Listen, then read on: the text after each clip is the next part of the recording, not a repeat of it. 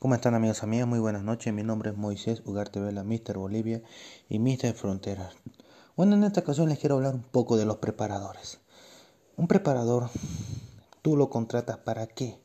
Depende de tu objetivo, ¿no? Si buscas ganar masa muscular, perder peso o algún día llegar a una competencia. ¿Competencia como qué?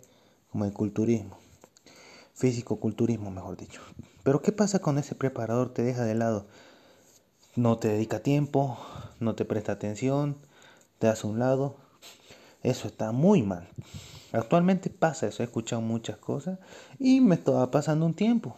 Pero uno tiene que buscar solución, no quedarse ahí, no quedarse con esa primera opción. Tienes que tener muchas opciones diferentes.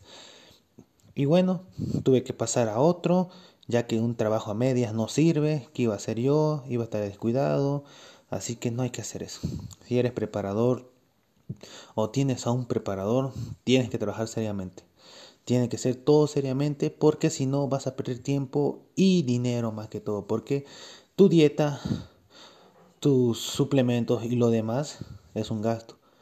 Y tienes que tener en cuenta eso, que no tienes que malgastar el dinero en vano. Así que espero que les sirva este consejo y nos vemos en otro podcast.